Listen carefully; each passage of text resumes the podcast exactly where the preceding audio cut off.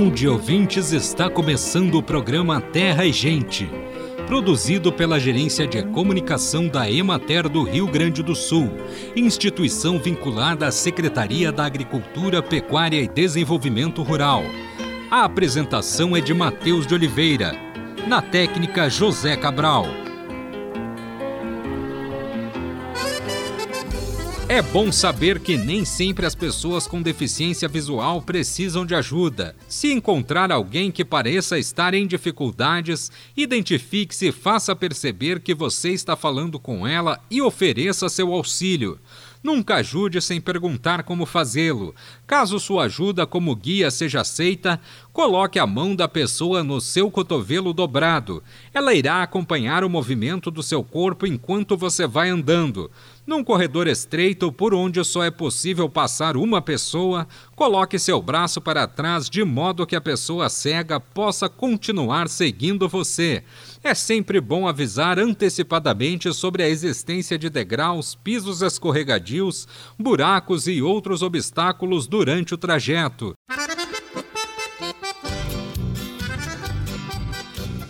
Plantios sucessivos de batata doce em um mesmo local aumentam a ocorrência de pragas e doenças e provocam queda na produtividade devido ao desbalanceamento de minerais no solo. Por isso, a rotação de culturas é uma das práticas agrícolas mais recomendadas e úteis em programas de manejo e conservação do solo e em controle integrado de pragas, doenças e ervas daninhas. A rotação deve ser feita por dois a três anos, dando preferência ao plantio plantio de outras hortaliças, como tomate, cenoura, cebola e brássicas, ou de trigo e arroz. Assim é possível conseguir altas produtividades de batata doce sem o emprego de fertilizantes químicos, aproveitando apenas o residual de outras culturas. Acompanhe agora o panorama agropecuário.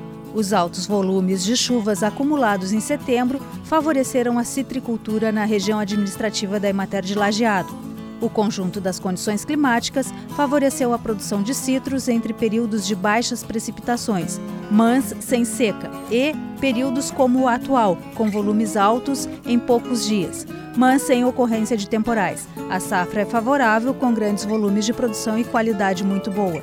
Na região de Santa Rosa, a boa umidade do solo e as temperaturas de primavera contribuem para uma boa brotação das frutíferas em geral, a floração e a futura frutificação. Estão finalizados os trabalhos de poda e tratamento de inverno com caudas. Seguem em andamento os tratamentos fitossanitários nos ramos e folhas novas, para controle de doenças fúngicas. Em São João do Polesine, agricultores realizam o raleio de frutos nos pessegueiros, nas videiras, fazem tratamento de brotação nova. Já na região de Passo Fundo, segue o raleio nos pomares de ameixa e pêssego. O caqui está em brotação e mostra sinais de boa floração. Os produtores seguem os tratos culturais, tais como limpeza, roçada e aplicação de herbicidas. Os parreirais apresentam bom desenvolvimento vegetativo e floração e os produtores continuam os tratamentos fitossanitários para controle preventivo de doenças e pragas, que incidem na fase inicial da frutificação das videiras.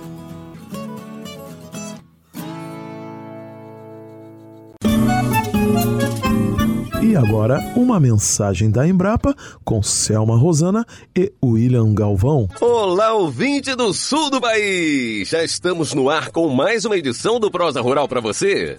Hoje o assunto é apicultura, ou seja, a criação de abelhas. Esses insetos, além de gerarem renda, são muito importantes para a polinização das plantas, não é isso, Selma? Oi, William! Olá, ouvinte! Tudo bem? É isso mesmo! Hoje nossos convidados vão trazer recomendações para o manejo dos apiários. Essas orientações garantem o bem-estar dos enxames, evitam a mortandade das abelhas e, claro, estimulam maior produtividade das colmeias. E olha que interessante, amigo ouvinte, a produção das abelhas não se limita só ao mel, como você já sabe, dá também para extrair cera, própolis, pólen, geleia real. Tudo isso gera renda e agrega valor à produção. Então, para falar sobre o assunto e compartilhar com você várias dicas importantes, nós recebemos aqui no Prosa Rural o pesquisador da Embrapa Clima Temperado, lá de Pelotas, sul do Rio Grande do Sul, Luiz Fernando Wolff. Ele é engenheiro agrônomo e especialista em abelhas e polinização. Vale lembrar, Selma, que as orientações de hoje têm foco nos sistemas de produção apícola lá do sul do país. Cada região tem uma realidade climática e uma oferta de flores diferente, o que acaba influenciando a prática dos apicultores. Verdade. Mas algumas das dicas de hoje também valem para diversas regiões, então fique atento. Bora conversar com o nosso convidado para entender isso melhor? Olá, pesquisador Luiz Fernando Wolff. Seja muito bem-vindo. Explique pra gente. As práticas de produção apícola são mesmo muito diferentes de região para região? O que muda? Oi, Selma. Oi, William. As práticas de produção apícola são semelhantes de uma região para outra, não são muito diferentes. O que muda, sim, são os tempos e as épocas. Por exemplo, a escolha do local ideal, uma escolha de um lugar com floração intensa e longa, a adequada instalação das colmeias, cavaletes e coberturas de proteção, a questão dos ventos fortes, proteção contra esse vento, contra os agrotóxicos da região é muito importante, proteção contra o sol intenso ou sol na parte da tarde, isso sim entra em conta conta e é importante. Mas a época do ano vai variar de uma região para outra, por exemplo, com relação aos preparos e os manejos. Mas os tipos de manejo, os tipos de práticas são compatíveis, digamos assim, de uma região para outra. E explica para mim agora, pesquisador, quais abelhas são mais recomendadas para uso na criação? Na apicultura, as abelhas recomendadas são as abelhas melíferas africanizadas, portanto, as abelhas melíferas que se originaram na Europa e também na África e que aqui no Brasil se mesclaram, originando as abelhas melíferas africanizadas. Mas existe uma série de abelhas, algumas centenas, trezentas e poucas espécies de abelhas nativas sem ferrão, nativas do Brasil, e elas agora sim são as mais recomendadas, aquelas que são as típicas da nossa nossa região. Em cada localidade, em cada estado ou em cada região, nós temos uma predominância de algumas espécies dessas abelhas sem ferrão nativas que são mais recomendadas para aquela região, conforme a sua distribuição natural. Elas são mais produtivas. Aqui no sul, por exemplo, as espécies mais produtivas das abelhas sem ferrão nativas são justamente as abelhas jataí, as abelhas mandaçai, as abelhas tubuna. Mas isso muda de um lugar para o outro. Tá, mas para se ter produção, tem que ter uma oferta de flores, certo?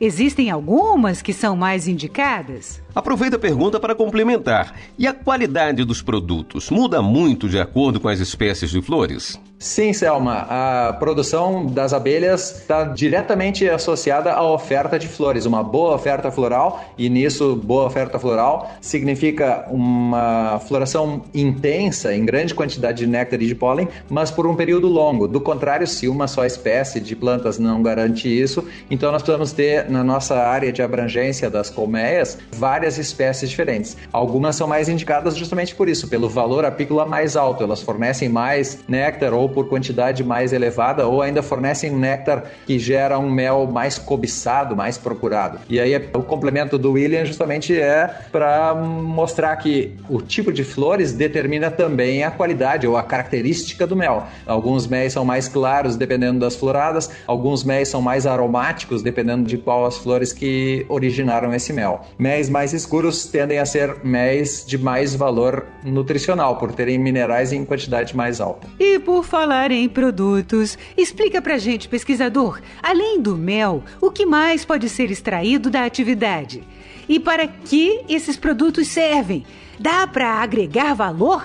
Sim, uma série de produtos são ofertados pelas abelhas, além do mel, que é o produto mais importante, o carro-chefe da apicultura é a produção de mel, mas também as abelhas geram cera de abelhas, geram pólen, geram própolis, uh, ofertam também para os apicultores e apicultoras a geleia real. Uh, a pitoxina é mais um dos seis produtos das abelhas de alto valor de mercado utilizado em quantidades muito pequenas, mas que tem um preço muito alto e, portanto, se abre como uma nova atividade, uma nova fonte de renda.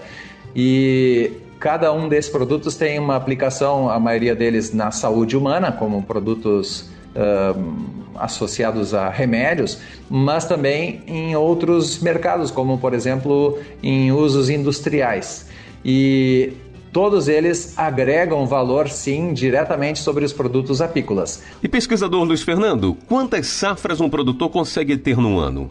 Três safras é um limite, digamos assim, histórico entre os apicultores e apicultoras do Brasil, é, mas o normal é menos do que isso. Geralmente nós temos uma safra da primavera e uma safra do outono, mas em algumas regiões nós temos uma, uma safra menor nesse intervalo. Aqui na região sul, por exemplo, nós temos a floração principal que é na primavera, depois que acaba a região, a época fria do ano, e é a safra da primavera, com várias colheitas dentro de cada safra. E em seguida, emenda, ou nós temos um rápido intervalo e começa a safra do verão, se sobrepõem floradas típicas de verão, e aí nós temos essa segunda safra do verão, e conforme a região, em algumas localidades, nós temos uma terceira safra Uh, ainda no mesmo ano apícola, que é a safra do outono. Não são muitas as espécies aqui na nossa região sul que produzem néctar no outono, mas é uma florada muito importante.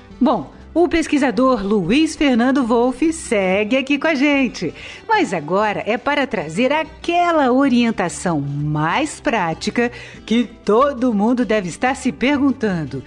Qual o manejo mais adequado para uma boa produção apícola? É isso mesmo, Selma. Wolff fala um pouquinho para a gente sobre o manejo em si.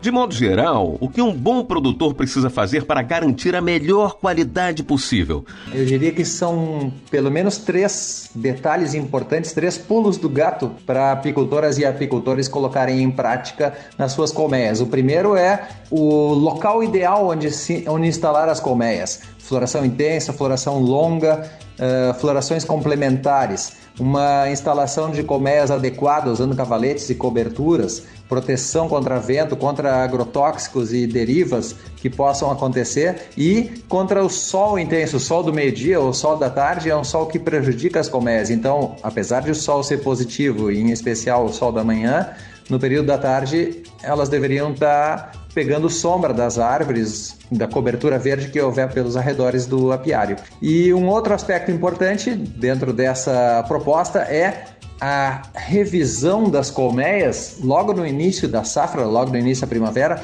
a revisão nos ninhos, fazendo o rodízio dos quadros de cria, substituindo favos velhos que já não tenham mais postura ou que sejam repletos de mel dentro do ninho, por lâminas de cera alveolada inteira. Essas lâminas, em seguida que elas são construídas pelas operárias e transformadas em favo, elas devem migrar, devem ser uh, relocadas internamente na colmeia, devem ser deslocadas para o centro das crias, de maneira que a rainha em seguida ocupe esses favos recém-construídos com crias. E com isso nós temos um boom populacional, nós temos um estouro em termos de população de abelhas e um potencial já no início da florada, no início da primavera, um potencial enorme de produção de mel, já que agora nós temos enxames muito populosos. E o terceiro fator, o terceiro aspecto importante que serve também de pulo de gato é não esperar para o final da safra da primavera ou do verão ou da safra do outono para fazer a colheita. Fazer ela em várias colheitas dentro de cada uma dessas safras, de maneira que, à medida que os favos de melgueira estejam repletos de mel e operculados, a gente vá retirando o mel, centrifugando e devolvendo os favos para que as abelhas recoloquem mel na mesma safra ainda. Nosso muito obrigado ao pesquisador Luiz Fernando Wolff da Embrapa Clima Temperado pelas informações. Quem sabe a gente não investe nessa atividade também, né, Selma? Olha, William, com essas dicas fica bem tentador mesmo. Se você, produtor, quiser saber mais sobre as recomendações para manejo e produtividade das colmeias, entre em contato pela internet. Acesse www.embrapa.br. No pé da página, na seção Fale Conosco, você encontra o link para o SAC, o Serviço de Atendimento ao Cidadão.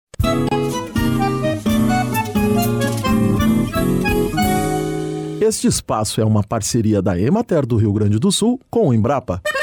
Os agrotóxicos devem ser armazenados de modo a garantir a segurança e saúde das pessoas e animais e preservar o meio ambiente. Mesmo na propriedade, armazéns que operam com grandes volumes de agrotóxicos devem seguir normas específicas e ter uma gestão profissional, observando diferentes legislações municipais e estaduais com relação à documentação, licenças, localização, características técnicas, construção, gerenciamento e medidas preventivas de incêndios. Agrotóxicos devem ser armazenados separadamente, com parede de material incombustível. Os produtos inflamáveis devem ser mantidos em local ventilado, protegido contra centelhas e outras fontes de ignição. Não se deve fazer estoque de agrotóxicos além das quantidades para uso em curto prazo, com uma safra agrícola.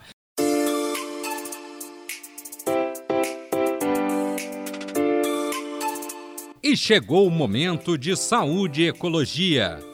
As hepatites A, B e C são inflamações no fígado causadas por diferentes tipos de vírus, constituindo um grave problema de saúde pública no mundo.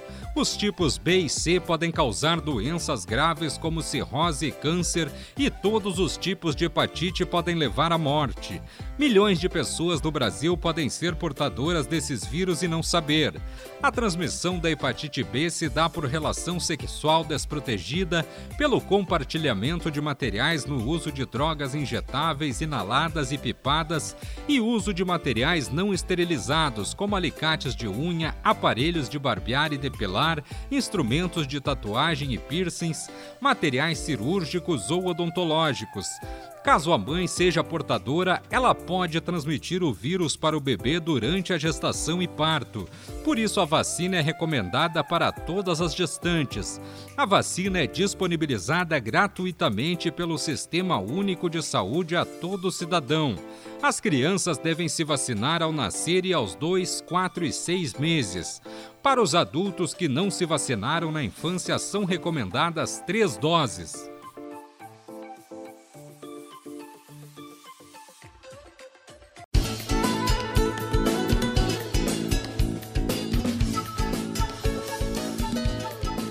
Acompanhe os preços recebidos pelos produtores do Rio Grande do Sul na última semana. Arroz em casca, saco de 50 quilos, preço menor R$ 71,91, preço máximo R$ 78,00, preço médio R$ 74,45. Feijão, saco de 60 quilos, preço menor 200 reais, preço maior 360 reais, preço médio R$ 252,33. Milho, saco de 60 quilos, preço menor 83 reais, preço maior 90 reais, preço médio R$ 84,71. Soja, saco de 60 quilos, preço menor 158 reais, preço maior 170 reais, preço médio R$ 161,11. Sorgo granífero, saco de 60 quilos, preço menor R$ 63,00, preço maior R$ 67,40, preço médio R$ 65,20. Trigo, saco de 60 quilos, preço menor R$ 80,00, preço maior R$ 84,00, preço médio R$ 80,76. Boi para abate, com prazo de pagamento de 20 a 30 dias. Quilo vivo, Preço menor R$ 10,00, preço maior R$ 11,50, preço médio R$ 10,42. Búfalo, quilo vivo, preço menor R$ 9,00, preço maior R$ 10,20, preço médio R$ 9,45. Cordeiro para abate, quilo vivo, preço menor R$ 8,50, preço maior R$ 11,30, preço médio R$ 10,24. Suíno tipo carne, quilo vivo, preço menor R$ 5,80, preço maior R$ 6,50, preço médio R$ 5,98. Vaca para abate com prazo de pagamento de 20 a 30 dias, quilo vivo, preço menor R$ 8,80, preço maior R$ 10,00, preço médio R$ 9,39. Leite, litro, Preço menor R$ 1,77, preço maior R$ 2,40, preço médio R$ 2,09.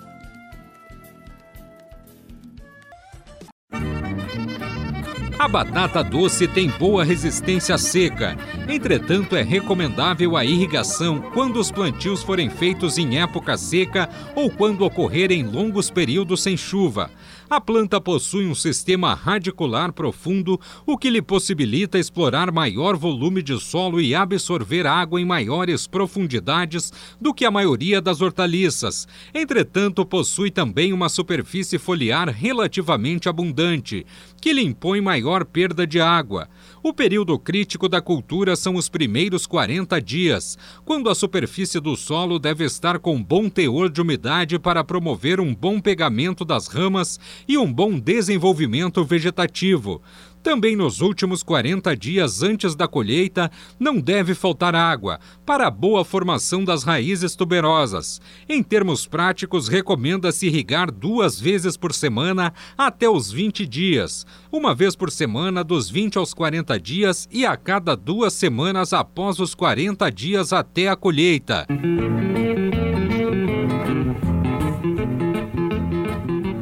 Acompanhe o calendário agrícola. Iniciam os tratos culturais no amendoim. Começam também os tratos culturais na batata doce. Está terminando o preparo da terra para o cultivo do feijão da primeira safra. Semeadura do girassol encontra-se em plena atividade. Começando a colheita do mamão. Estamos no auge da semeadura do milho começam os tratos culturais no sorgo. Outubro é mês de se plantar amendoim, arroz, feijão, girassol, mandioca, milho, soja, abacaxi, banana, batata, batata doce, abóbora, abobrinha, giló, milho verde, melancia, melão, pepino, quiabo, almeirão e repolho. Os agrotóxicos devem ser armazenados de modo a garantir a segurança e saúde das pessoas e animais e preservar o meio ambiente. Mesmo na propriedade, armazéns que operam com grandes volumes de agrotóxicos devem seguir normas específicas e ter uma gestão profissional, observando diferentes legislações municipais e estaduais com relação à documentação, licenças, localização, características técnicas, construção, gerenciamento e medidas preventivas de incêndios. Todos os produtos devem ser mantidos nas embalagens originais. Após o uso parcial do conteúdo, as embalagens devem ser novamente fechadas. Nunca se deve armazenar restos de produtos em embalagens sem tampa, com vazamento ou sem identificação. No caso de rompimento da embalagem, ela deve ser envolvida com saco de plástico transparente com o objetivo de evitar o vazamento do produto. É importante o rótulo permanecer sempre visível ao usuário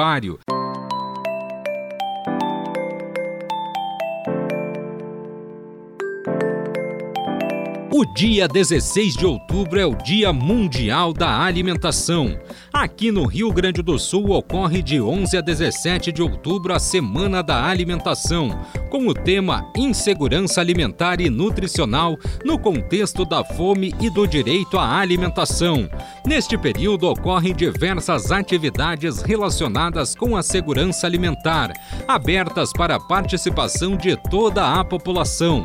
É importante a sua participação contribuindo para a discussão e proposição de ações que ajudem na promoção do direito de acesso a uma alimentação de qualidade para todas as pessoas pessoas.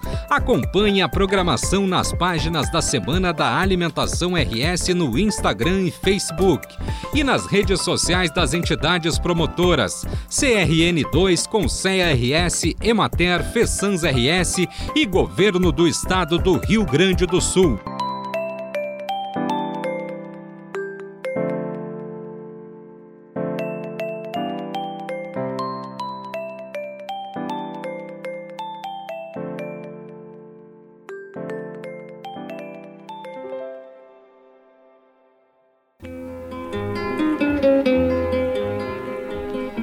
Amigos, hoje nós vamos ficando por aqui. Esperamos por vocês na próxima semana com mais um programa Terra e Gente. Um bom dia para todos.